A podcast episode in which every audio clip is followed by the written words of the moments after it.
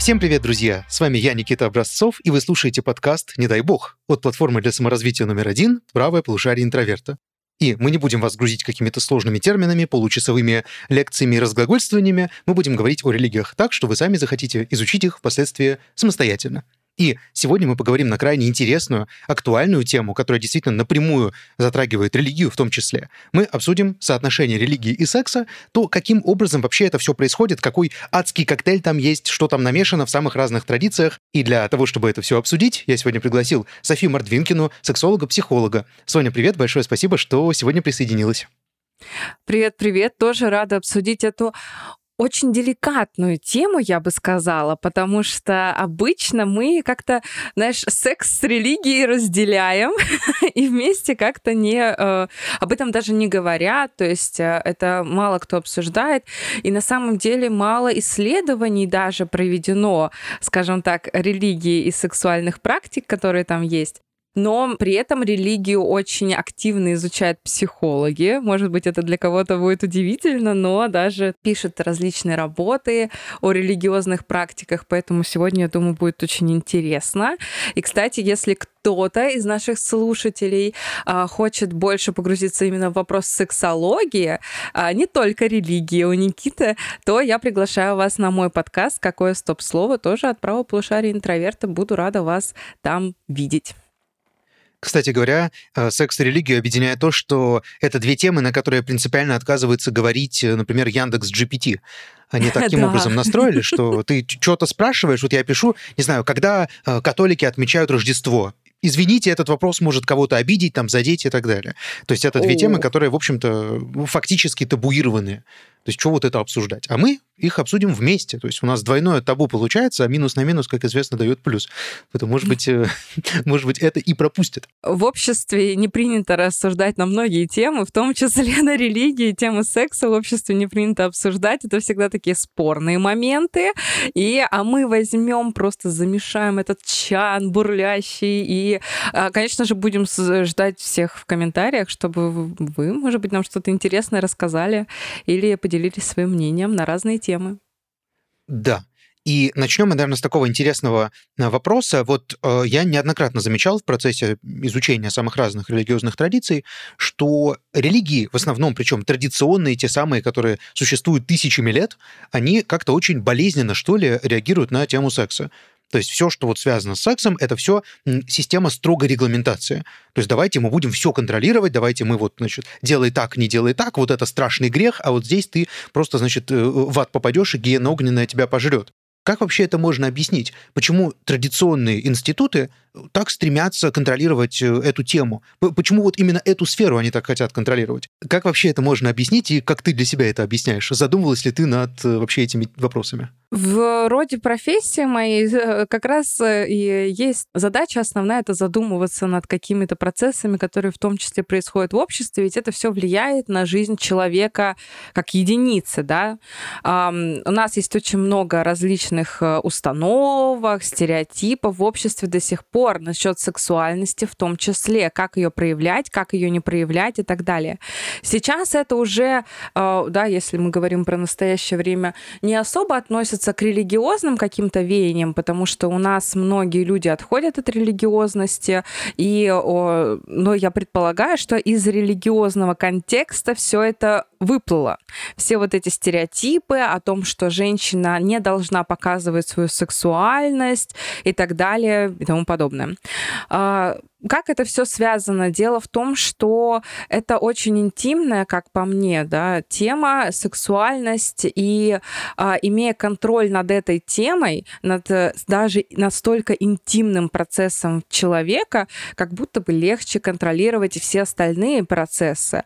Но тут на самом деле вопрос такой очень культурологический, как это все обусловлено и почему люди вдруг решили контролировать другие сферы, другие других людей. Если мы говорим, например, про настоящее, то, может быть, многие не замечают, но до сих пор э, каким-то образом контролируется сексуальная жизнь человека.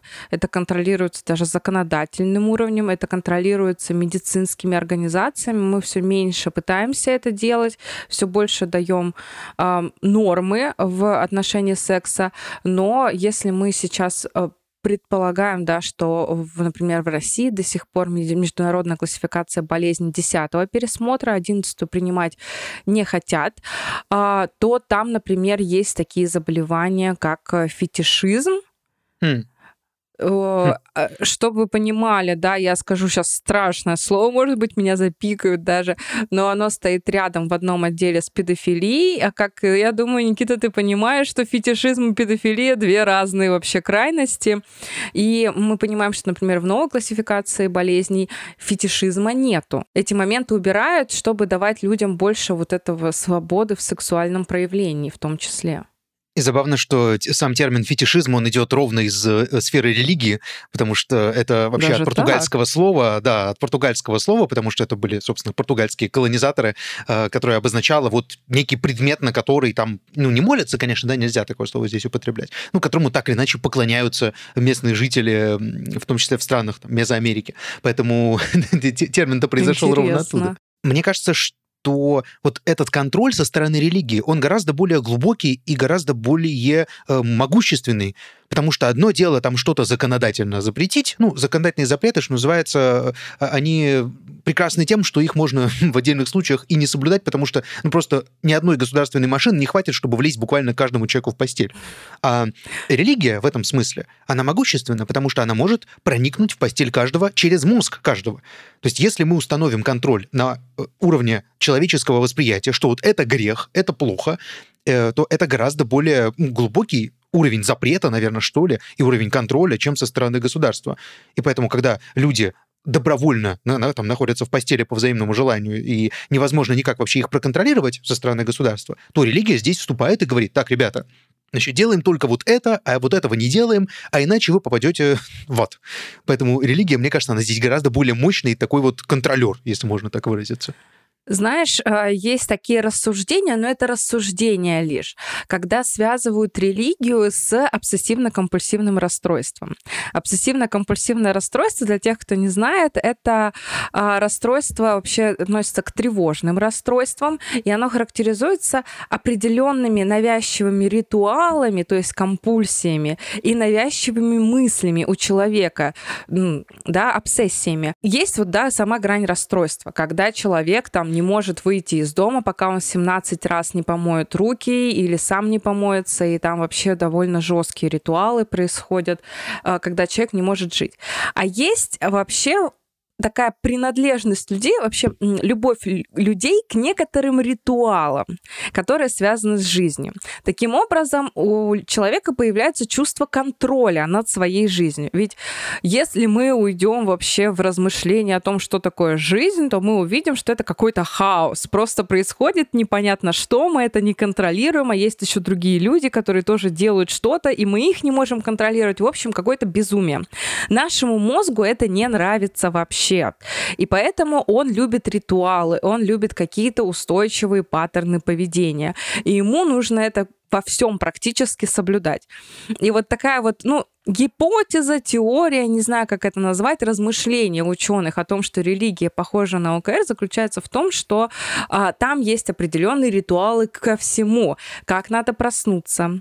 Даже некоторые, некоторые религии подразумевают, в каком положении надо спать, да, там, что определенно в определенную сторону, там, к Мекке вроде бы у ислама такое есть, насколько я знаю, а, как надо мыться, как надо заниматься сексом в том числе. И это упрощает жизнь. Это человеку упрощает жизнь, вот если мы рассматриваем все это с такой точки зрения, потому что ему не надо задумываться, что плохо, что хорошо, как надо, как не надо. У него есть конкретный скрипт, конкретная инструкция по тому, что делать, даже в такой интимной обстановке, как секс. То есть у него есть конкретно, что он должен сделать, да, есть там религиозные обряды первой брачной ночи, когда надо омыть ноги и так далее, да. В какой позе это должно быть совершено. То есть Там некоторые религии настолько все прописывают детально, насколько мне известно. Поэтому это просто как рассматривается, что это ритуалы, которые снижают уровень тревоги у человека. И хм. людям хм. это надо в определенной степени. Вспоминается, кстати, лекция известная Роберта Сапольски, где он как раз рассказывает про эм, биологию религиозности, и он там ровно говорит про обсессивно-компульсивное расстройство. То есть тут прям mm-hmm. вообще попал, попали ему в десяточку. Э, он прямо говорит о том, что вот и приводит ровно те же э, примеры про человека, который должен там все перемыть перед выходом из дома, и связывает это поведение с э, религиозным. Ну, правда, он там не делает каких-то далеко идущих выводов, что типа вот религия оттуда пошла, потому что очень сложно такое ну, комплексное явление, как религия, объяснить э, через что-то. Вот. И мы, в общем-то, и не пытаемся этого делать. Но какая-то параллель, безусловно, присутствует. И угу. я, на самом деле для меня это спорное утверждение, что это сильно упрощает жизнь а может быть, наоборот, усложняет и заставляет человека учить миллион разных правил для того, чтобы все вот соблюсти там до буквочки. Кстати, это характерно, это в первую очередь для, например, какого-нибудь ультраортодоксального иудаизма или там, ну, для других э, так называемых фундаменталистских форм, которые призывают читать священный текст и вот все, что там написано, буквально исполнять. А в священном тексте может быть э, вообще абы что написано, который ты там две, две, две с половиной тысячи лет появился. И Это поэтому, же вроде у них да. 600 э, с чем-то правил да. того, как делать, что делать, там, как еду готовить и так далее. Это, ну, да. Звучит ну... сложно, но представь себе, я сейчас буду нудной. Я сегодня, видимо, буду нудной. А, в общем, а, если мы заглядываем в экзистенциализм, в экзистенциальную психологию, то мы там видим, что м, у человека есть базовая тревога. И базовая тревога, одна из причин, почему она есть, она вызвана свободой. Тем, что человек безгранично свободен, и его это тревожит, что нету никаких рамок, стимулов, э, уровней в этой игре под названием «жизнь», нету нету правил и так далее. И это вызывает у человека огроменную тревогу. Поэтому, если мы рассматриваем с этой точки зрения, то как будто бы выучить 600 правил — это менее тревожно, чем вообще не иметь правил и осознавать, что ты можешь делать все, что угодно. Это реально тревожит людей. Ну, тревожит, ладно, но ведь есть же наверняка и негативные последствия у такого контроля, когда Конечно. ты осознаешь, что твоя свобода, она ограничена не просто да, тем, что, ну, ну, плохо и плохо, ладно, мы все иногда делаем что-то, что противоречит моральным принципам. Так или иначе, ну, каждый человек регулярно совершает такие действия, осознавая, что они там какие-то неправильные, но как бы ладно, э, это я могу, тут я могу с собой договориться. Вот в этом аспекте со своей совестью там или с моральными какими-то этическими принципами я могу договориться. Но когда речь идет о религии, особенно когда человек это воспринимает очень всерьез, а, там, по одному из определений религии, это, ну, религия — это то, что по-настоящему влияет на жизнь человека, и влияет гораздо сильнее, чем что-либо еще, потому что для человека это, угу. условно, путь, не только путь на небо там, или путь к Богу, или к просветлению, или к чему-то еще, а это самая важная сфера жизни. То есть это буквально то, что определяет всю твою жизнь. И вот отсюда исходит несвобода. И тебе говорят, что нет, вот, вот делай так. И именно в сексуальной сфере, где как, ну, я, я хотел сказать, как известно, но это тоже манипуляция, да, что известно, кому известно, поэтому я, наоборот, у тебя хотел это спросить, где, ну, по моему представлению, очень легко э, каким-то образом травмироваться, э, очень легко нанести, ну, нанести себе, нанести другому человеку какую-то травму, от которой потом очень сложно будет избавиться. Вот как ты думаешь, это вообще травмирует осознание того, что вот, вот у тебя есть четкий там, свод правил, если ты делаешь что-то иное, то ты грешник, ты э, аморальный, плохой человек. А что, если человек не может этого не делать или не может делать то, что нужно? Например, вот что называется в кавычках «исполнять супружеский долг». Отвратительно, мне кажется, формулировка совершенно. Абсолютно. Вот как с этим вообще примириться? И ну, э, можешь рассказать о негативных последствиях этого? Потому что, ладно, с позитивными разобрались, упрощает жизнь, дает контроль, э, тот самый там локус контроля. А что с негативом? Ну, смотри, а, негативные стороны, безусловно, есть. И мы тут говорим про то, что а, вообще психология современная и то движение, которому я себя причисляю, это когнитивно-поведенческая терапия а, третьей волны, тем более, она говорит о том, что самое важное в человеке — это воспитать гибкость. Гибкость, которая говорит о том, что да, есть некоторые правила, но я могу быть гибким, подстраиваться под разные ситуации. Вообще, как бы, если я сейчас хочу, я на голове стою, если я сейчас не хочу, я стою на ногах. Ну, условно. И когда мы говорим о том, что есть огромный свод правил, которые регламентируют всю твою жизнь, в том числе и интимную жизнь, потому что интимная жизнь нами воспринимается куда тоньше и куда болезненнее. И ты абсолютно прав в этом плане, что интимная жизнь воспринимается болезненнее, и там травмировать можно довольно легко. Например, травма насилия та же, она очень часто возникает в романтических отношениях, где как такового насилия вроде как и не было. Но это другая тема совсем. Смотри, когда у нас есть очень строгие постулаты, и мы не можем сделать шаг вправо, шаг влево, да, условно там были какие-то определенные раньше нормы, что женщина должна быть закрыта, и у нее должна быть там в просто не дырка, да, э, рядом с гениталиями, только так и никак иначе. Это, конечно же, травмирует, ну, я не могу сказать, что травмирует, но вызывает некоторую э, дисфорию и некоторые неудобства. То есть человеческие желания не удовлетворены при этом. Человек сам по себе э, формирует такую да, закостенелую систему правил и не является гибким, из-за чего ему сложно в общем, в жизни да, приспосабливаться к изменяющимся ситуация.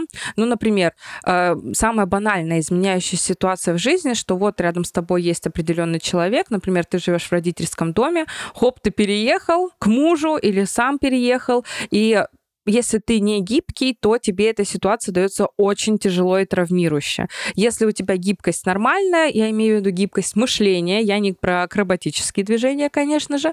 А, если гибкость мышления классная, то тебе это дается гораздо легче. Да, ты попереживаешь, это никуда не уйдет, но при этом ты легко адаптируешься. И в том же, ну, то есть мы говорим про общую такую систему, потому что невозможно секс, знаешь, вырвать из личности человека и рассматривать отдельно. Ну, то есть сексуальность — это часть человеческой жизни и часть человеческого проявления.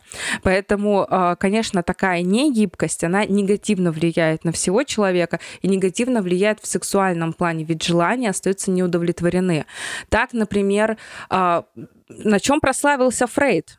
Фрейд прославился на своей сексуальности, по сути. Ну, не на своей сексуальности, а на теории сексуальности, о том, что у людей есть либидо, и оно не только есть у женщин, а оно есть э, у всех, да, э, и у детей в том числе есть сексуальные потребности, которые не, не удовлетворены. И к нему как раз приходило очень много женщин с истерией. А истерия же было, как Фрейд потом говорил, это заболевание, которое связано напрямую с сексуальностью, в том числе от того, что сексуальные потребности не были удовлетворены.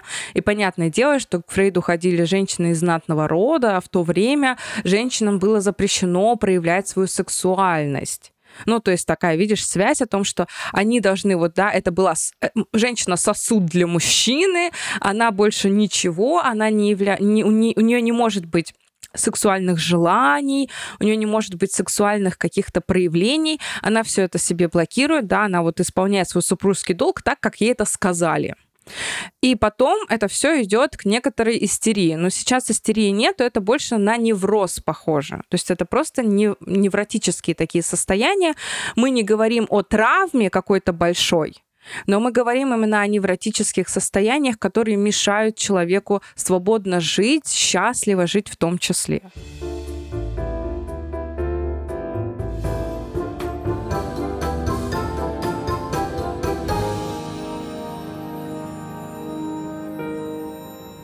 А как тебе э, идея о сексе только и исключительно во имя, что называется, размножения? Потому что, Ох. на самом деле, я не знаю, в принципе, ни одной религии, ни одной традиции, которая бы прямо говорила, что секс — это плохо. Ну, разве что скопцы, наверное, которые являются прям настоящей аутентичной сектой внутри православия. Mm-hmm. И но, как мы знаем, скопцов-то не осталось уже, да, что, в принципе, о многом говорит. Э, а вот какого-то прям негативного отношения к сексу я, по крайней мере, не встречал, но я встречал э, с оговорками.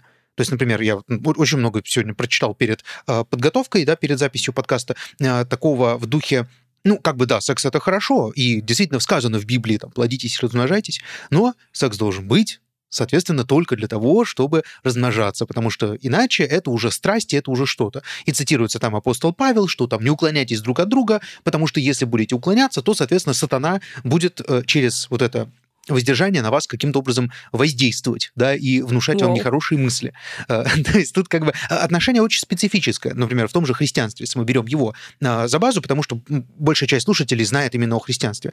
Вот э, как тебе это вообще такая идея? Она э, имеет место вообще в современном мире или ее психологически там надо как-то пересмотреть и сказать, нет, ребята, вот, вот это, это уже ограничение такое, которое вредит человеку?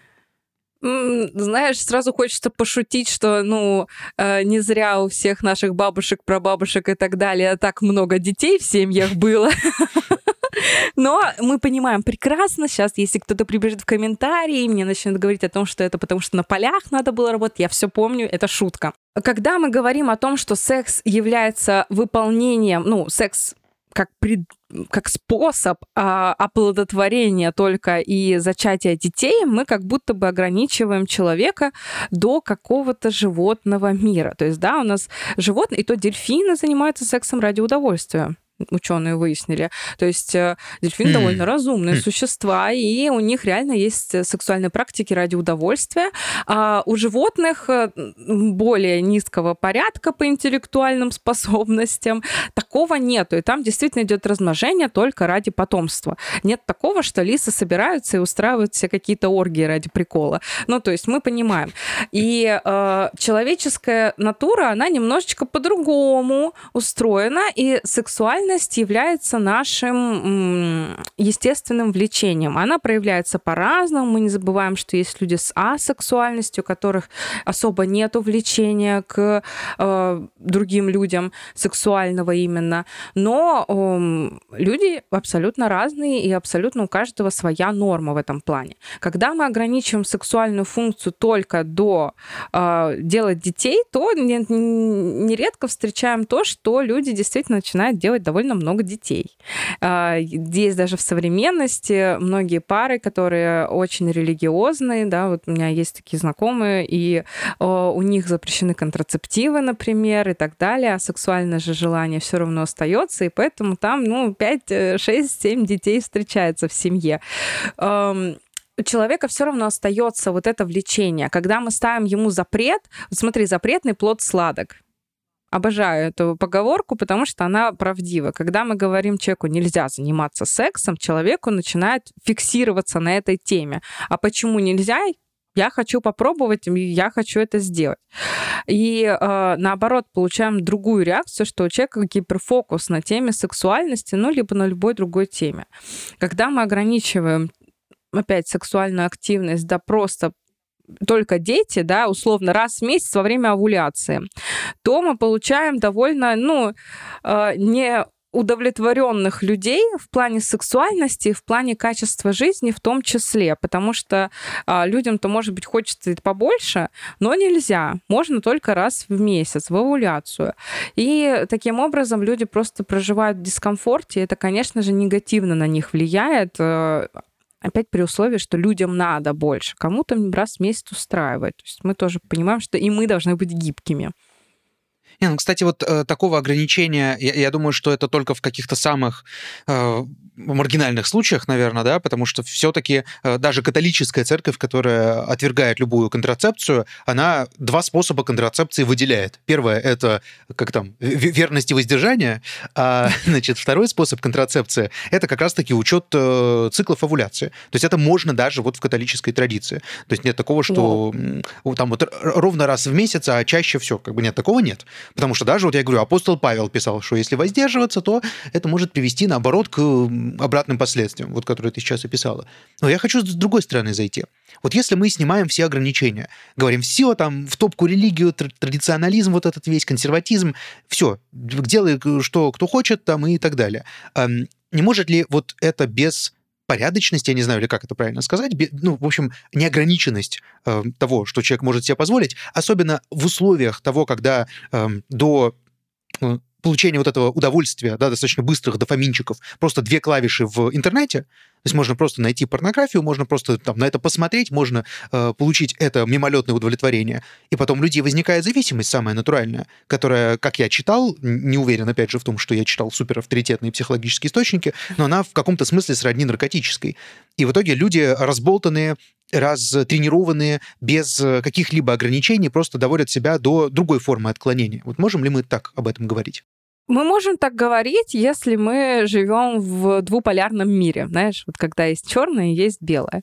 А до того, чтобы дойти до порнозависимости, а я напомню, что у нас пока в классификации болезни нету порнозависимости, то есть это мы рассматриваем, да, как в психологии девиантного поведения, как формой нехимической зависимости, такое может возникнуть. Есть еще вообще зависимость от секса напрямую, да, не только только от порнографии. Такое тоже рассматривается. Но мы должны понимать, что там есть многие критерии, как, которые должны происходить при зависимости. То есть человек отказывается от любых других интересов, которые э, могут в том числе и сказаться на условии его жизни, на его здоровье и так далее. Это забвение всего, что его вообще интересовало. Люди начинают закрываться, изолироваться от других. Ну и плюс происходит дезадаптация человека в обществе. То есть он не ходит на работу, не ходит на учебу, не общается с людьми, только сидит и мастурбирует. Вот такую вот ситуацию, если мы найдем, то, конечно же, это будет говорить о порнозависимости. Но э, возвращаясь к твоему вопросу, э, что если мы это все отпустим, и люди сойдут с ума? Э, ну вот тут проблема в том, что люди вряд ли сойдут с ума. Мы должны понимать, что некоторая неспособность контролировать свою сексуальность, это тоже не является нормой.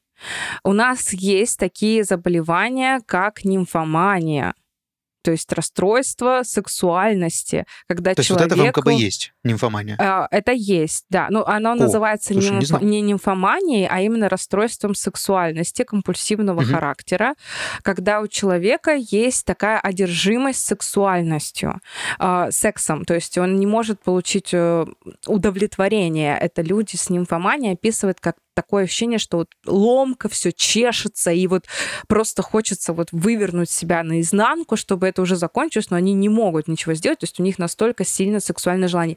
Мы это рассматриваем как вне границ нормы. И э, представить, что все люди вдруг сойдут все правила, рамки и нормы, и все люди станут такими, очень сложно, потому что это все-таки ненормальное поведение, это поведение патологическое и это заболевание. А если мы представим, что мы уберем все вот эти вот границы, да, все, можете делать все, что хотите, то, э, скорее всего, люди просто будут жить по наслаждению. То есть как, в принципе, в большинстве сейчас общества происходит, если мы говорим не религиозное общество, да, каких-нибудь стран, где, в принципе, страны построены на религиозности, а, ну, даже в той же России, где очень многие люди э, не считают себя религиозными людьми, у них просто есть какой-то уровень сексуального темперамента, какие-то свои сексуальные желания, которые они определенным образом проявляют.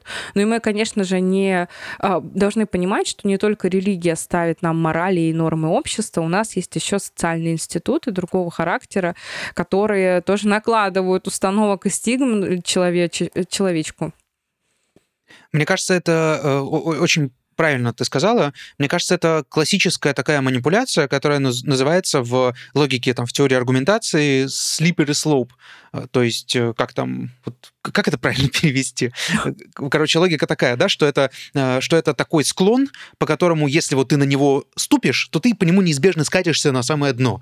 И звучит это угу. примерно так. Если мы сейчас там легализуем там X, да, или там сделаем Y, там примем какую-то меру, ну, например, направленную на то, чтобы людей раскрепостить, дать им свободу, дать им ощущение там, возможности выбора и так далее, то это неизбежно приведет к тому, что они все станут педофилами, зоофилами, значит, там, наркоманами и все слова, которые сейчас запикать нужно. То есть ага. Э, иначе просто не может быть. Это все неизбежно к этому придет. Это манипуляция, это подтасовка. То есть и, э, у людей вся их система ценностей, она не обязательно должна сводиться к религии.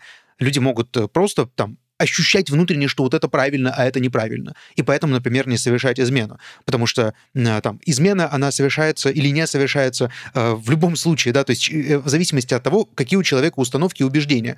Он может считать, что это страшный грех, но он все равно с собой договориться скажет, ну, Ну, вот как-то Бог, Бог простит, зато я бабушку через дорогу перевел, зато я там э, перевел там на приюты, значит, там на, на детей, на собаку делил там и так далее.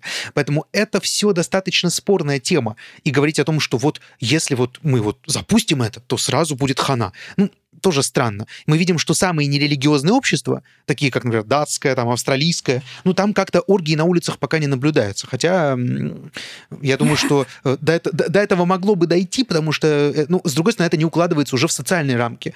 В рамки свободы слова это уже тоже не укладывается. И не с религиозной точки зрения. Поэтому тут все очень спорно и дискуссионно. Это действительно можно обсуждать. Мы должны понимать, что патологию мы найдем в любой стране и в любом обществе. А, к сожалению, и э, всякие парафилии встречаются и в России, просто об этом не говорят меньше, да, или еще что-то. То есть у каждого общества есть свое отношение к этому. Кто-то считает, что надо не говорить, чтобы не обращать на это внимание. Кто-то, наоборот, считает, что надо дискуссии открывать по этому поводу. Это уже нам, как бы не нам судить, как говорится. А, но парафилии существуют и с этим мы ничего не можем поделать. И существуют а, они везде. Да. И дело в том, что, например, сейчас очень большая проблема с, э, в сексологической науке в том, что э, эти парафилии, например, педофилии, зоофилии, они мало исследуются, потому что чаще всего люди которых это есть, это стремление, но, возможно, большинство из них, кстати, они не совершают никаких действий по отношению к другим людям, то есть они понимают, что это ненормально, такое влечение, и они каким-то образом исправляются сами, но понимают, что если они придут и заявят об этом, скорее всего, их ждет тюрьма осуждение общества и так далее. И поэтому исследовать нормально эти парафилии не получается, потому что люди в этом не признаются, и мы узнаем только о случаях, когда это уже перешагнуло все рамки, и человек сидит в тюрьме. Вообще, мне кажется, что проблема ну, конечно, если не говорить о таких радикальных штуках, вот как то, что мы назвали, не хочу в очередной раз произносить mm-hmm. эти слова, которые снесут нам просто видео или по- получим плашку 18+, хотя, может, мы уже ее получили, неважно. Уже ее получили, все. Уже, уже с ней, да, с ней по жизни. Эм, если мы говорим о даже менее каких-то радикальных, серьезных психологических проблемах, то мне кажется, что очень важная история — это их стигматизация. И достаточно часто можно услышать о том, что, значит, э, депрессия — это у тебя просто настроение плохое, или ты ленивый, значит, пойди скушай шоколадку, Конечно. и тебе будет хорошо. И это касается многих психологических проблем. И мне кажется, что для того, чтобы преодолевать различные психологические проблемы, э, конечно, если это уже переходит за определенную границу, да, приходит в определенную стадию, то здесь уже нужна специаль, специальная помощь, причем индивидуальная. Но если мы говорим о там, базовом уровне, то мне кажется, что здесь и summary, как решать психологические проблемы, очень даже неплохо может э, помочь человеку. В том числе там есть советы от клинического психолога для того, чтобы облегчить свою жизнь. И, кстати, я вот думаю, я думаю его все-таки посмотреть тоже, потому что, потому что не все же время про религию читать. Надо и озаботиться тоже и какими-то своими, возможно, проблемами, затыками и тараканами в голове. Вот. Хотя тараканы в голове, наверное, некорректно, да, говорить? Лучше так не говорить. Ну, про себя ты можешь говорить как угодно, в принципе. А, ладно. Ладно, а то, понимаешь, все время я пытаюсь как-то корректно, значит, чтобы э, лексически там никого, да, никого, никого не обидеть. Я вот. всегда тоже за корректность, э, но про себя иногда можно что-нибудь сказать, но тараканы в голове это такое, мне кажется, устоявшееся уже выражение, отлично. которое Все, никого тараканчики, не обижает. тараканчики живем. Все, тараканы никуда не уползают, отлично остаются там. Поэтому э, здесь очень важно не заниматься самодиагностикой, не просить советов у людей без психологического образования, которые закончили поварскую технику и лупят женщин сумкой на своих тренингах. Поэтому я считаю, что да. Э, я думаю, отсылка понятна, да? Э, ну, тем, кто знает, тот да, знает. Да, это такая боль, просто ужас. В общем, да, у нас таких нет, к счастью, у нас все с хорошим образованием, у нас все в адеквате, э, сумками не дерутся, поэтому за 300 рублей в месяц вы можете получить доступ не только к этому саммари, но и более чем к 500 другим видеосаммари, в том числе к моим саммари, посвященным религии. А по промокоду BOG30 вы можете получить 30 дней бесплатного доступа. Естественно, это действует для новых пользователей. Поэтому, друзья, активируйте промокод в поле «Ввести промокод» и наслаждайтесь, и, возможно, вы узнаете для себя много нового.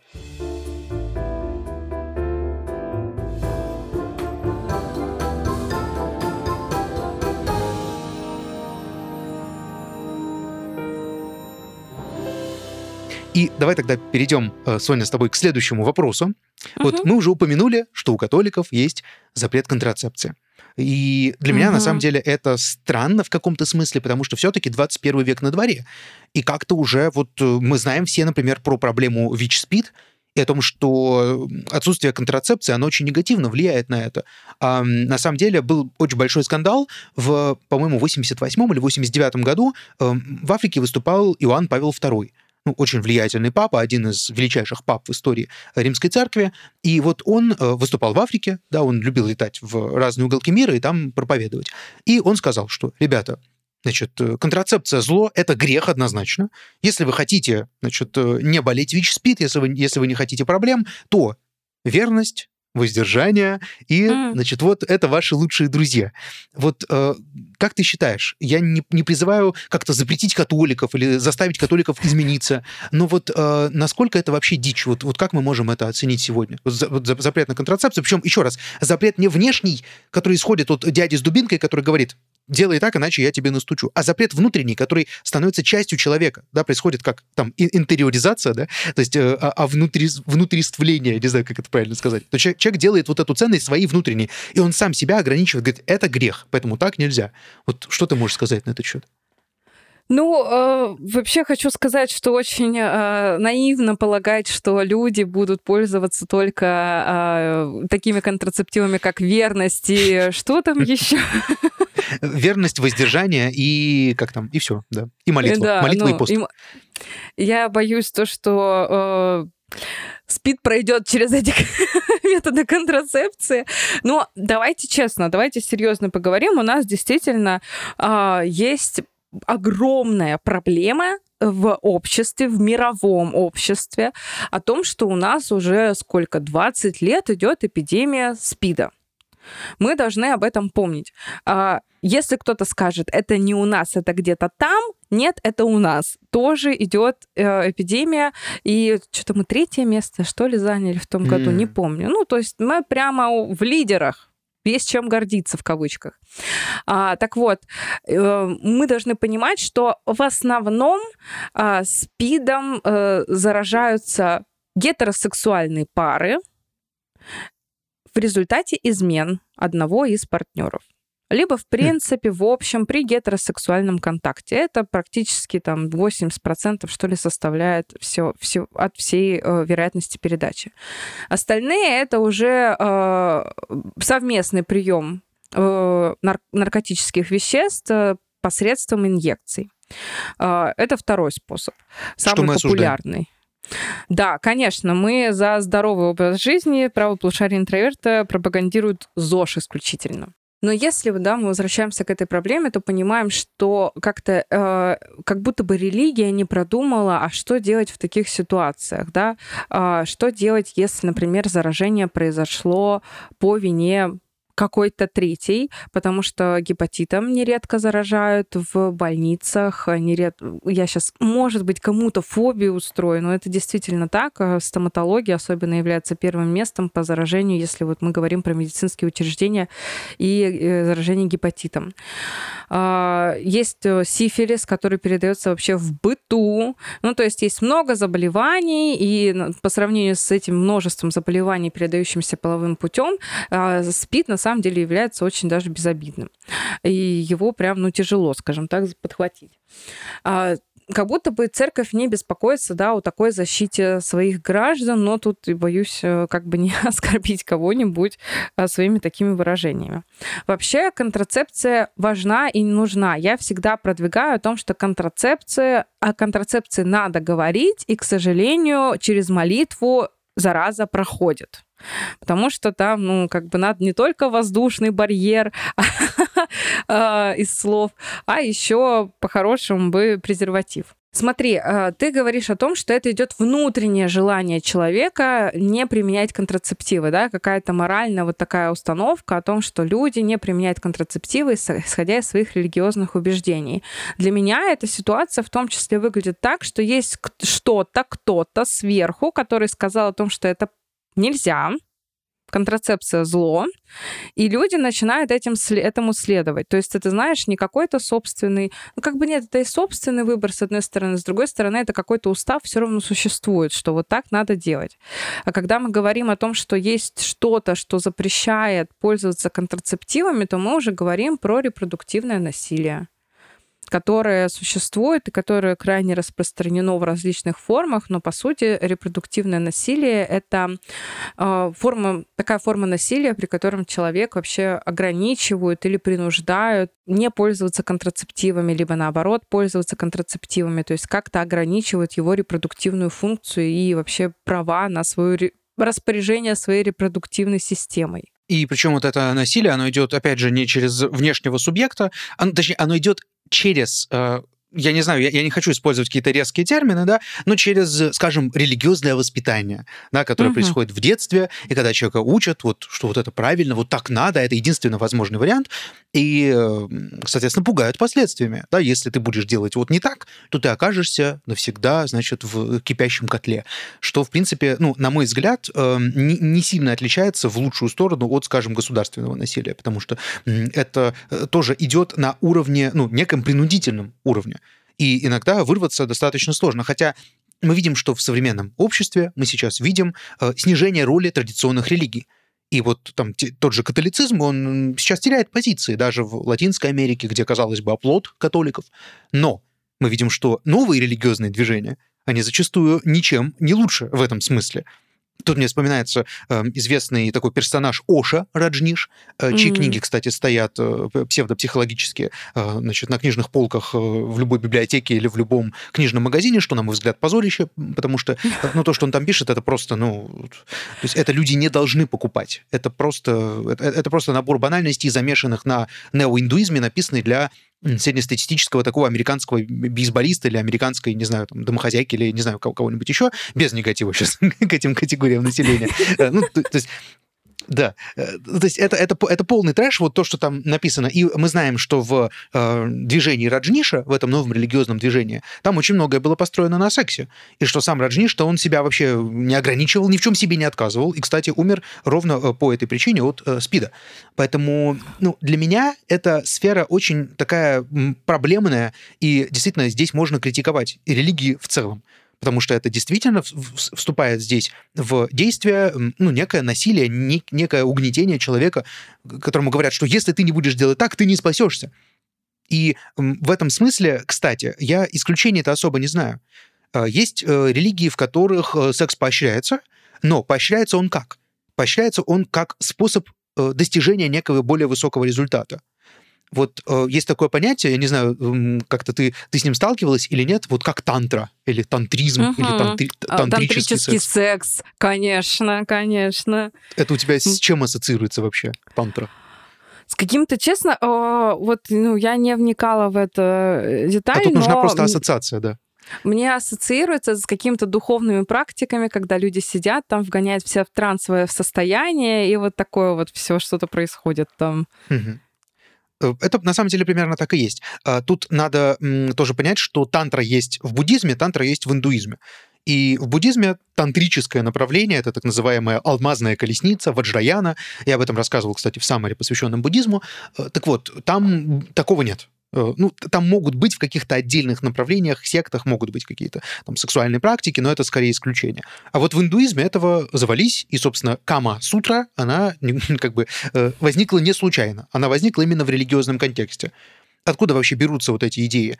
Они берутся из понимания, что человек — это вот, знаете, как сейчас популярные эзотерические такие истории, да, про то, что вот у нас есть энергия женская, энергия мужская, эти энергии движутся и перетекают там из одного места в другое, и, соответственно, для того, чтобы получить какой-то позитивный результат, духовный рост, совершенствование, эти энергии должны переходить. Но к чему я вообще обо всем этом заговорил? К тому, что даже там человеку не дают свободу. Ему не дают возможность, э, занимаясь сексом, получать удовольствие. Ему говорят, занимайся этим, но как бы понимай, что это практика. Ну, вот как, я не знаю, там, качать железо, там, штангу качать в, в спортзале. Или, я не знаю, там, бегать или еще что-то такое. То есть, э, и более того, фактически запрещено испытывать удовольствие именно от самого процесса. Э, ты, в итоге ты испытываешь удовольствие от духовного совершенствования, которое ты получаешь. Это тоже в каком-то смысле насилие над человеческим мозгом, над человеческим разумом, над человеческой свободой. Но, с другой стороны, в принципе, да, религия, она по определению предполагает не свободу. То есть ты не можешь придумать себе религию, о, давайте я вот буду верующим, но я буду делать все, что я делаю обычно, ну, как бы вот при этом я буду верующим. Это уже скорее что-то странное на самом деле. То есть религия исторически это все-таки там аскеза в том числе. Поэтому этого просто полно. И, кстати, вот э, тебе встречались какие-то такие тоже интересные штуки в современных вот этих эзотерических э, каких-то движениях, я не знаю, там а-ля Блиновская или что-нибудь такое? Вот что-нибудь про женские, мужские энергии. Э, тебе такое попадалось? Очень много, обожаю эту тему, и меня всегда с нее просто разрывает, потому что это же кошмар какой-то. Это просто ужас, а, когда там женщина должна носить только юбку, потому что таким образом mm. не блокируется проход в ее влагалище конечно. энергии от земли, которую она передаст потом мужчине, и ты думаешь, что вообще происходит? Что с вами? Какая энергия? Как, через какое влагалище? А вот это дыхание маткой. Я понимаю прекрасно, что сейчас э, мы как-то просто писали пост об этом, про дыхание маткой, и пришли люди, которые говорят о том, что это фигурально, это метафорически, да. Но некоторые прямо напрямую говорят, дышите маткой, в матку надо что-то там вставлять, засовывать, спринцевать, омывать и так далее для того, чтобы наполнить ее энергией. Боже, и вот это все слушаешь и думаешь, что, ну, Понимаю, что таким образом люди хотят решить часть своих проблем, в том числе, ну, считай, да, если есть какие-то неудачи в личной жизни, то о тебе говорят, просто тебе надо носить юбки и вот эту энергию Земли впитывать, ну, почему не поверить, это гораздо проще, чем идти к психологу, разбираться, что же не так происходит. Гораздо проще надеть юбку. И таких э, вообще случаев, да, эзотерических, их все больше и больше возникает. И, дорогие слушатели, если вдруг вы знаете какой-нибудь такой вот э, шизотерический бред, пожалуйста, напишите в комментариях, нам будет очень интересно почитать, что еще вы слышали. Но на самом деле, помимо Смотри, я сталкиваюсь с такой проблемой, которая в том числе граничит вот, да, с вопросом религиозности. Я знаю довольно большое количество семей, где были очень религиозные родители, и детей воспитывали в отсутствии, ну, понятное дело, сексуального просвещения, то есть об этом не говорится, эта тема запрещается максимально, ну, то есть там определенно надо даже одеваться, если там приходит мужчина, да, или человек противоположного пола, ну, то есть различные проявления, которые, может, не очень связаны даже с изначальной религией, но пускай. И в дальнейшем, да, дети, которые выходят из этих семей, они довольно быстро вступают в брак для того, чтобы уйти от семей, от семьи от своей, получить небольшую свободу. Но у них случается то, что они вообще не осведомлены о сексуальности и о своей репродуктивной системе.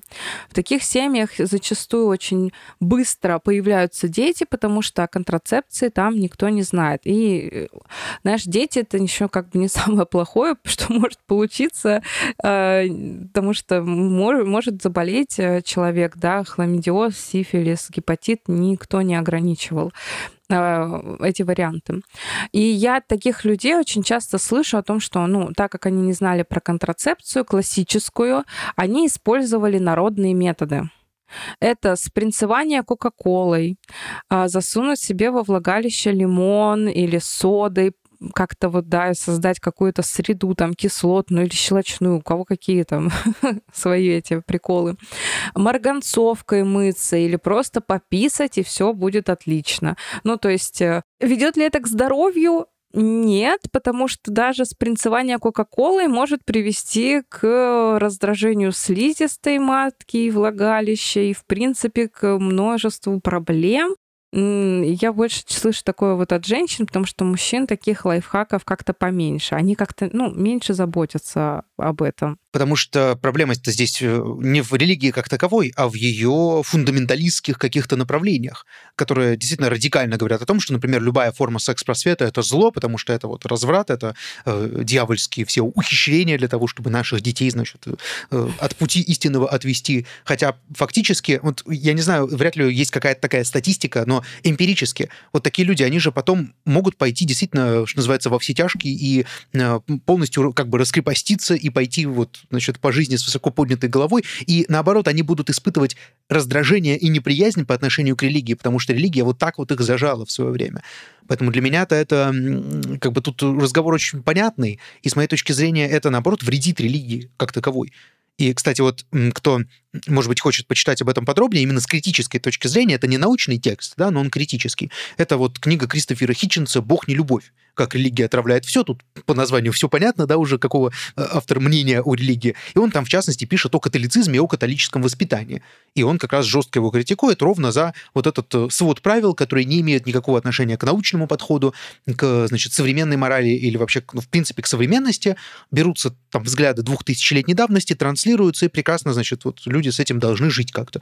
И Хитчинс очень жестко за это критикует именно католицизм. Потому что все-таки, например, в протестантизме, несмотря на то, что там тоже есть достаточно жесткие правила, не нужно думать, что это синоним либертинажа, значит, маркиза де Сада какого-нибудь. Но все-таки в протестантизме как-то как помягче с этим, да, с этим попроще.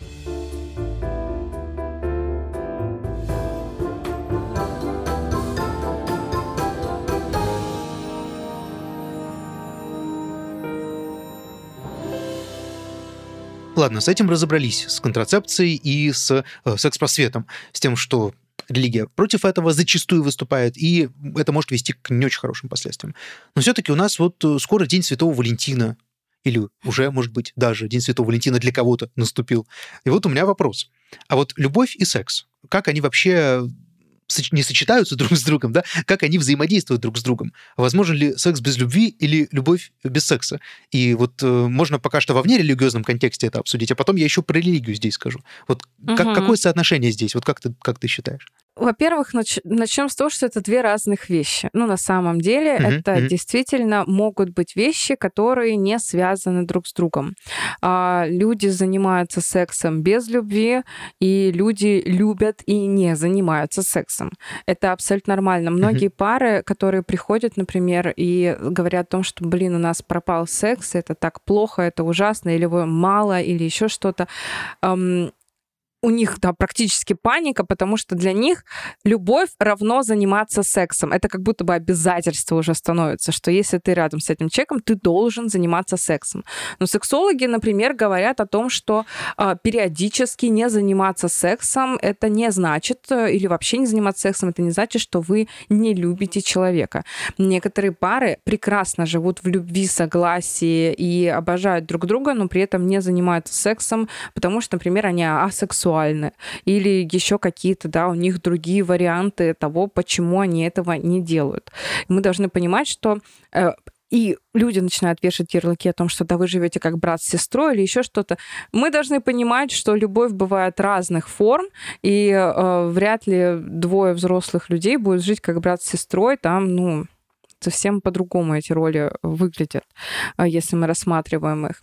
А, и в том числе и секс может быть без любви, да, на одну ночь, почему нет, или как постоянный партнер, просто с которым вы занимаетесь. Ну, делайте приятные вещи, ну, просто потому что вам это нравится делать друг с другом, и все, и потом вы расходитесь без каких-то дополнительных обязательств, э, живете дальше. Так что это две вещи, которые Но не забудьте попросить э, связаны. справочку при этом, да? Обязательно. Блин, это моя любимая тема. Просите справки. Э, дорогие друзья, друзья, вот вы понимаю, что стесняетесь, да, это же как-то, ну, стыдно справку попросить. А потом не стыдно в венерологическом каком-нибудь кабинете сидеть и рассказывать про все это. Или не стыдно ли вам потом, да, будет получать какие-то положительные анализы, или вообще не страшно ли вам э, будет сдавать анализы на ВИЧ, на сифилис, на гепатит. Мне кажется, ну, э, если сравнить эти две чаши весов, то как-то попросить справочку у человека или вместе с ним сходить, сдать анализ, анализа, это менее стыдно и страшно, чем потом возможные последствия. как э, штатный посетитель кожно-венерологического диспансера, я могу сказать, что это достаточно приятное место, но, но не для всех, не для всех. Потому что, да, э, я думаю, что кто смотрел мой саммари, примерно знает, с чем я туда хожу. Это на лице написано, как бы, да, но, э, ну, я, в общем, рекомендую действительно тоже брать справки. И мне кажется, что это уже какое-то даже не религиозное ограничение, да, почему люди так стесняются этой темы, а просто социальное что вот да. это как-то вот неправильно, некрасиво там и так далее. И я предлагаю вот здесь, конечно, в этом смысле какие-то стереотипы из себя стряхивать, потому что далеко не все, что как-то интуитивно, интуитивно неприятно, интуитивно плохо, обидно там и так далее, все это неправильно, потому что научные рекомендации и, значит, научную картину мира еще никто э, не отменял. А вот если про любовь, вот э, правильно ли я понимаю, что если э, секс это все-таки более такое научное, да, именно понятие, то любовь это скорее что-то философское, что-то такое из, из, из категории искусства, там, не знаю, или чего-то субъективного, или у этого тоже есть научное какое-то понимание? Но есть сочетание гормонов, которые активизируются во время влюбленности и любви, да, в том числе окситоцин. Его особенно очень хорошо исследовали на примере рожениц, да, о том, что там идет большой выброс окситоцина во время, который запускает рождение. И, конечно же, такой mm. выброс окситоцина не может не сказаться на привязанности к ребенку и так далее. То есть все это объяснено наукой. Но если мы говорим про само чувство любви, любовь, да, то, конечно же, оно более абстрактное, чем физиологическое влечение сексуальное. Сексуальное влечение, оно более такое, ну, действительно, когда его особенно изучаешь, ты понимаешь, что оно довольно скучное. Там нету магии, нету вот этих фейерверков, магии, каких-то волшебных замков. Все-таки вокруг любви больше а, аура такая вот, да, волшебства и чего-то непонятного, чем вокруг сексуальности человека. Сексуальность человека довольно, я скажу ужасное слово, довольно примитивно, я бы сказала. Особенно, когда ее изучаешь. А любовь это все-таки, я думаю, что-то на стыке все-таки, с одной стороны, нейро каких-то процессов, да, которые можно померить, и плюс на стыке э, еще и с социальным в том числе потому что э, любовь в том числе это ну, определенные социальные обязательства, которые люди перед там, друг другом берут. Это ну, да. действительно что-то, с одной стороны, вначале поэтическое, и это какая-то буря там и так далее, а затем это уже что-то более спокойное, интеллектуальное. Я просто помню, что есть философская дисциплина, философия любви, да, которая изучает, что там у Платона было, потом что там у того, у того, у того было. И поэтому для меня это проблема философская, хотя я неоднократно слышал и видел попытки это свести все жестко к науке, жестко там к нейромедиаторам, к гормонам и ко всему остальному. Мне кажется, это дикое упрощение вообще. Люди любят упрощать. Люди любят упрощать, так жизнь кажется проще, легче и вообще менее тревожным. Но действительно, это чуть сложнее, чем просто э, нейромедиаторы, гормоны и так так далее, потому что нейромедиаторы не объясняют, э, почему люди э, что-то могут простить, на что-то могут закрыть глаза, или даже пойти там на перекос себе, там немножко себя ужать и пожертвовать это э, ради другого человека. Это уже действительно такие понятия более социального характера. И мы можем, конечно же, все свести вообще к лимбической системе, где там у нас все эмоции, там вообще все очень просто. Но человек не так прост, и мы должны понимать, что, возможно, в будущем мы узнаем полностью, да, вот полную схему того, что такое любовь и человеческие отношения. Но для этого нам как минимум надо воспри... воспроизвести полностью все нейроны головного мозга, понять, что, куда, как и что, потому что пока ученые смогли воспроизвести только нервную систему мушки. Мы ждем, когда от мушки мы продвинемся к более большим существам и более сложным, но говорят, что на это минимум 10 лет должно уйти. Вот, ну, как бы сидим, ждем. Пока это, да, это действительно что-то более сложное, чем наши все попытки объяснить это нейромедиаторами. Ну, вот я сейчас займусь жестокой деромантизацией, но, если честно, меня всегда дико раздражают какие-то любовные истории, особенно которые посвящены э, событиям, скажем, средневековья или там нового времени, в общем, той старой морали и, в общем-то, тех старых э, обычаев и тех старых норм и старых представлений и старой социальной системы. Потому что когда влюблялись люди, скажем, да, там, 5, 6, 10, 15 века нашей эры, и, ну, тем более до нашей эры, это я вообще молчу, это было принципиально иное, чем то, что мы видим сейчас. И не стоит э, перекладывать современность на те реалии, потому что, как правило, любовь просто равнялась и была э, тождественна, ну, по крайней мере, в тех произведениях, которые мы можем там прочитать, вот, э, а, она была тождественна, по сути, влечению. Если мы с вами э, прочитаем, э, значит, скажем, стихи Петрарки, которые посвящены Лауре, то это просто, ну, с моей, опять же, точки зрения, это можно деромантизировать. Мы видим, что это влечение человека к другому человеку, которое просто он фрустрирует, он не может это удовлетворить вообще никак. И конечно же, я в первую очередь это связываю с нереализованными влечениями просто по социальным причинам. То есть человек не может добиться этого или может добиться, но в каких-то супер ограниченных масштабах. И э, это в итоге транслируется в качестве вот такой любви. Поэтому с моей точки зрения, когда я это читаю, для меня эта история в первую очередь про влечение потому что э, это может очень быстро закончиться. Например, вот он увидел, не знаю, там, край подола этой Лауры, и потом он всю жизнь думает, что он ее любит, хотя возможно, что он просто испытывает влечение, которое не может удовлетворить. И вот для меня это очень важно на самом деле, понимать и разграничивать, где идет влечение сексуальное, а где уже это переходит в некую стадию любви. Вот ты как это для себя разграничиваешь? Но смотри, э, любовь это не про то, что начинается, да, когда ты увидел ее взгляд и вот по телу побежали мурашки. Это не про любовь. Мы говорим это действительно про влечение и состояние некоторой влюбленности. У нас первый этап отношений это состояние влюбленности, где действительно огромную роль имеют гормоны, которые отвечают за чувство удовольствия и счастья. А, в том числе там серотонин, окситоцин, дофамин, они так активируется эта система, и мы начинаем чувствовать себя, во-первых, лучше, как будто бы вот влюбленный человек это всегда человек, который, знаешь, как будто бы немножко выпил. Вот ему все по кайфу, ему все классно и так далее. То есть это действительно люди, у которых прям по-другому немножечко все а, как будто бы обострено. И это действительно очень схоже с влечением. И когда мы рассматриваем даже стадии э, трансформации отношений между людьми, то первый этап это когда очень много сексуальности в этом этапе, очень много сексуальных связей, которые потихоньку потом угасают. То есть вот этот вот весь гормональный коктейль проходит и наступает то самое, по сути, теплое чувство привязанности, уважения и любви. Но первая стадия, это, конечно же, это не про любовь, это действительно больше про влечение людей друг к другу. Потом уже, как да, мы должны понимать, для каждого любовь это что-то свое. Вот если мы говорим просто про понятие любви.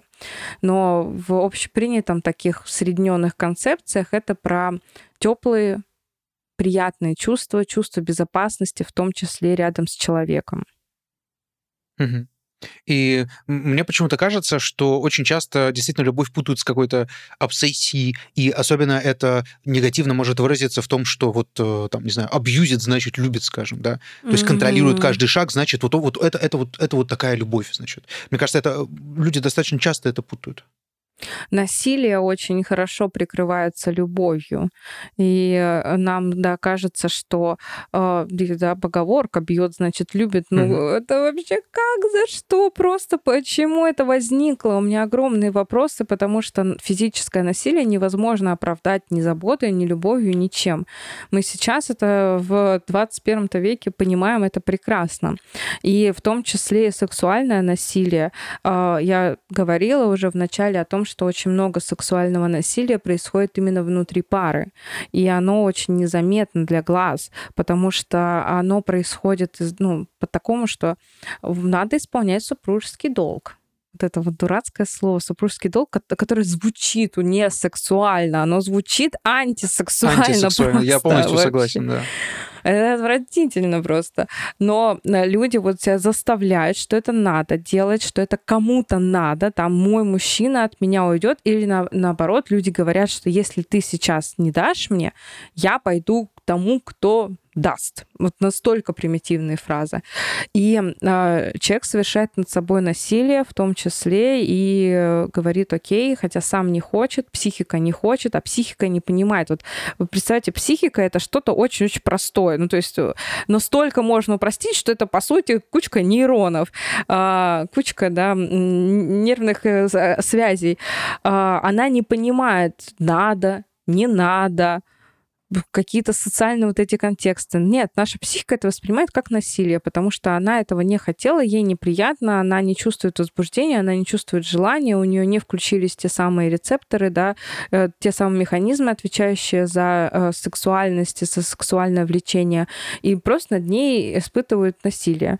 А еще такой, да, страшный факт, что, например, у женщины репродуктивная система предусмотрела насилие, ну, эволюционно, и э, у женщины есть признаки возбуждения, да, то есть это определенное выделение смазки, в том числе, даже если она не хочет сексуального контакта. Это психика наш так защитила от, ну, наше тело нас так защитило от травматизации. Ну, такой страшный факт, и очень страшно, что люди, которые совершают насилие, потом его используют как аргумент, что, ну, блин, она хотела.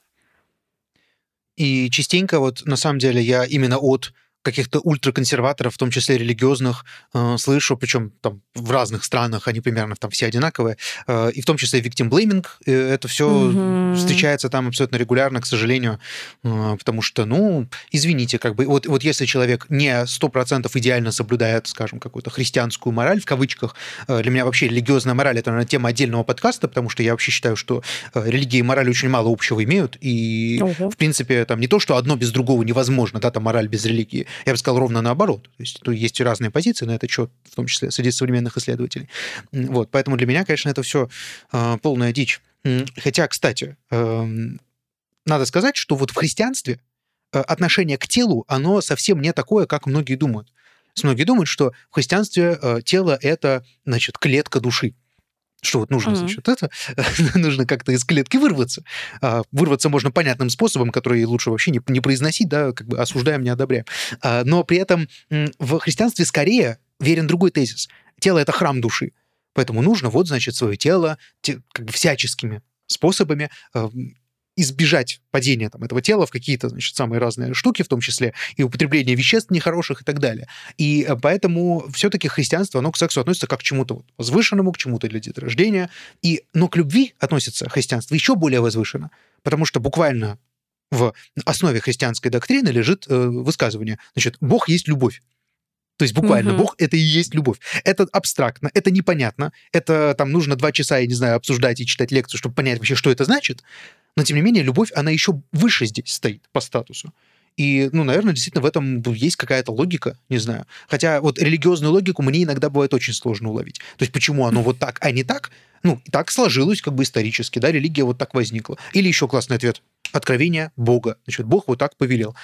И вот, наверное, последняя вещь, которую я хотел бы с тобой обсудить, которая прямо связывает секс и религию, да, и вот эту сферу любви и, и религию, это тема многоженства. Потому что, например, христианство, оно продвигает традиционную, стандартную моногамию, один муж, одна жена. А вот, например, в исламе, как известно, практикуется многоженство достаточно регулярно. И в еще также одной религии, которая называется мормонизм. Это церковь Иисуса Христа святых последних дней. Возникла она в Соединенных Штатах в XIX веке. И до конца XIX века мормоны практиковали многоженство. Но потом им очень прозрачно намекнула федеральная власть американская, что если, ребята, вы не прекратите, мы вас просто, как бы, ну, не, вы будете вне закона, если вы продолжите это практиковать, и в итоге они были вынуждены от этого отказаться. Вот как ты рассматриваешь многоженство? Как травмирующую, нездоровую, ненормальную практику? Или как? Я очень долго думала над этим вопросом, потому что по факту, да, каких-то исследований по многоженству я так и не нашла. Но потому что это, мне кажется, знаешь, там, где есть религиозный контекст, там уже боятся что-то исследовать, вдруг кого-то там обидим немножечко. А, и многоженство вообще очень связывают с полигамией, да, современной, когда есть много партнеров и так далее, но при этом ну, мы должны понимать, что в полигамии там оба партнера имеют возможность на других, на другие uh-huh, пар... uh-huh. там встречи и так далее. А, либо там есть, да, некоторое определенное количество в любом случае людей, которые как-то выбираются совместно, ну, то есть там совсем немного про другое. А в многоженстве там есть, это такой довольно, знаешь, как будто бы прямо оно идет по такому патриархальному сценарию, когда есть мужчина, и он выбирает себе жен, а он особо не советуется со своей там первой женой о том, брать, не брать, э, вторую и так далее. А, хотя там иногда есть и другие там сценарии, когда все-таки советы э, к советам прислушиваются жены, но мы берем классический, да, когда все-таки мужчина сам решает за всех. Конечно же, это все влияет на людей, потому что, во-первых, э, в таких отношениях эм, сейчас будет тавтология, отношения выстраивать сложнее. Ну, представим себе, нам вдвоем-то, э, вдвоем-то, да, тяжело найти общий язык компромисса и прийти к какому-то сотрудничеству. А тут вас трое, четверо и так далее. Но тоже религия же имеет и на этот счет свои основания. Там, да, у ислама вроде как мужчина должен обеспечивать в равных, то есть сколько там метров шелка он купил первой жене, столько же и второй жене должен купить и так далее.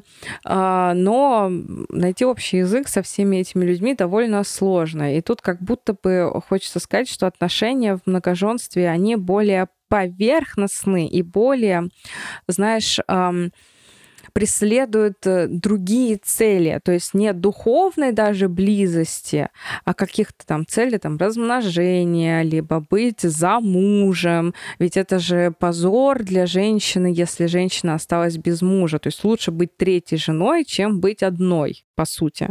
А, конечно, в современном обществе многие женщины бы поспорили с этим, с этим высказыванием, но это сложности и в межличностных отношениях, это сложности и, в принципе, да, какие-то с самооценкой, недостаток внимания. А если ты действительно любишь своего мужа, а тут есть другие люди, тут э, тоже может быть место и ревности и так далее. Мы должны понимать, что невозможно да, приписать человека к полигамии либо к моногамии конкретно. То есть, да, мы когда говорим про животных, мы используем такие, что да, там львы, они полигамны, лебеди моногамны и так далее.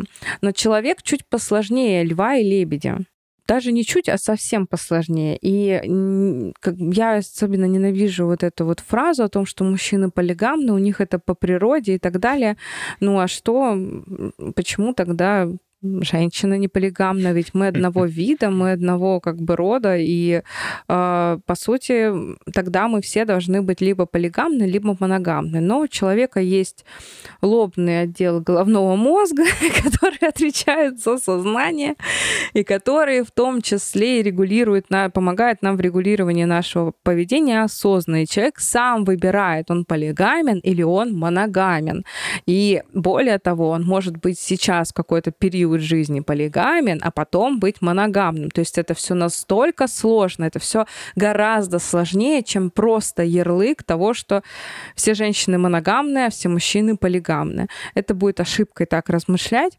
А, поэтому здесь, конечно, мы должны понимать, что для каждого человека такой контекст, да, многоженства будет значить по-разному.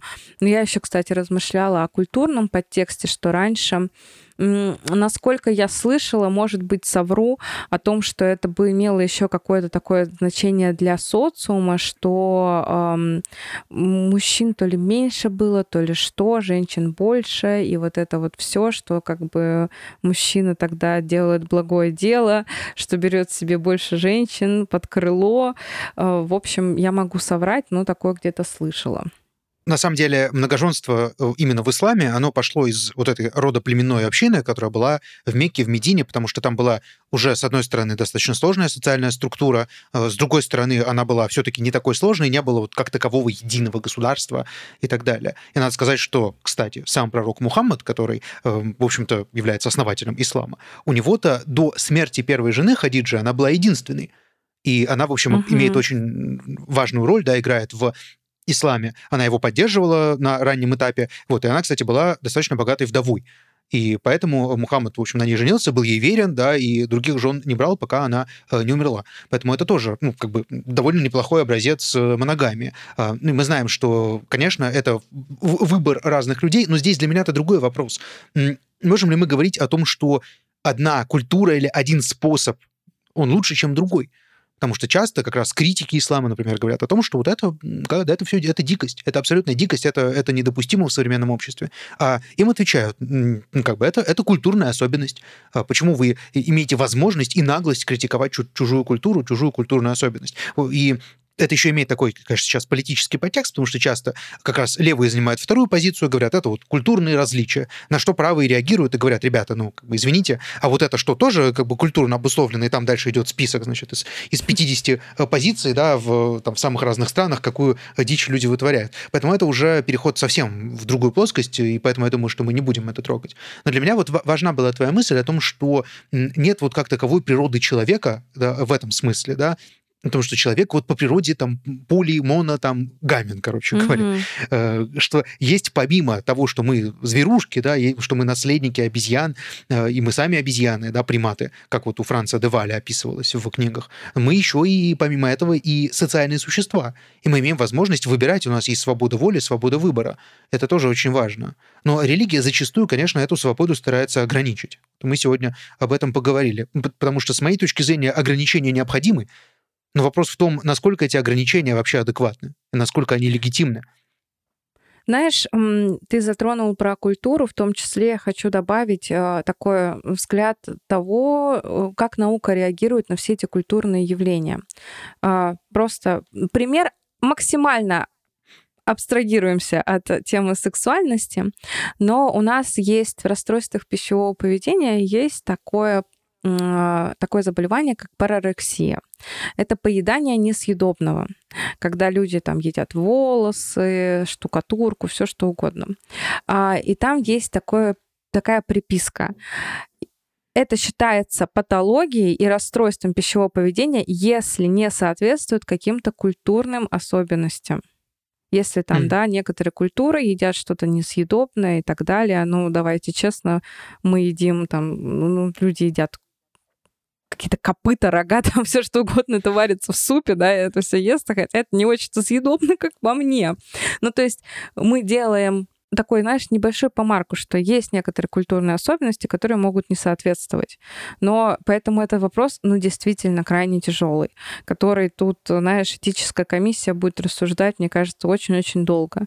Но мы должны понимать, что, ну, сейчас все делится, идет к тому, что невозможно все многообразие человеческого поведения, в том числе и сексуального человеческого поведения, приписать каким-то отдельным стандартам. Мы знаем, что есть норма, есть не норма. И если мы даже говорим о том, что такое здоровье, то есть у нас Всемирная организация здравоохранения прописала критерии здоровой сексуальности. И они звучат на самом деле очень здраво, и я ими э, руководствуюсь всегда и об этом говорю, что у нас есть три критерия. Это, во-первых, способность к наслаждению и контролю сексуального и детородного поведения — это классный вообще, мне нравится пункт, особенно про контроль, ну то есть контроль сексуального поведения самим человеком и детородного поведения. Второе — это свободу от страха, чувства стыда, вины, каких-то ложных представлений и других психологических проблем. То есть, да, мы убираем психологические факторы. И третье — это отсутствие органических расстройств. Ну и, конечно же, когда мы говорим про сексуальность, мы говорим о том, что в сексуальности нормально все, что по согласию двух взрослых людей, которые могут принять осознанное решение. Я прямо это четко проговариваю, потому что важно понимать, что звери и дети не могут дать своего осознанного согласия. У детей отсутствует пока возможность к планированию и отслеживанию, да, там, пониманию долгосрочных перспектив своих выбор, э, своего выбора, поэтому они не могут голосовать, например. Поэтому вот такие вот факторы, мне кажется, крайне важны, и очень классно ими руководствоваться, исследовать, да, что все круто по обоюдному согласию. Да, это супер интересно. И, ну, конечно, позиция ВОЗ, да, которая эм, сейчас была озвучена, она может вызвать прямо жесткое негодование со стороны традиционных религий. И да и любых других, в принципе. На самом деле, э, ну, это уже свобода слова. Для меня лично э, можно, в принципе, исповедовать абсолютно любую модель, любую практику до тех пор, пока она не противоречит закону или м, тем установлениям, которые приняты большинством в данном обществе. Э, но, с другой стороны, большинство — это странный критерий тоже, потому что большинство-то бывает разное большинство тоже может быть неправо. Поэтому здесь все очень сложно, и это такой просто клубок действительно и политических идей, да, и концепций, и теорий, и всего, что связано с религией, медицины. То есть тут вот эта тема секса, она по-настоящему неисчерпаемая. Я уж молчу про то, что э, секс является еще и связан и является элементом власти в том числе. О чем писал uh-huh. вот Франц, Франц Деваль, политика у шимпанзе, он там очень подробно это описывает. Э, и это, это вам и биология, и приматология, и вообще все что угодно.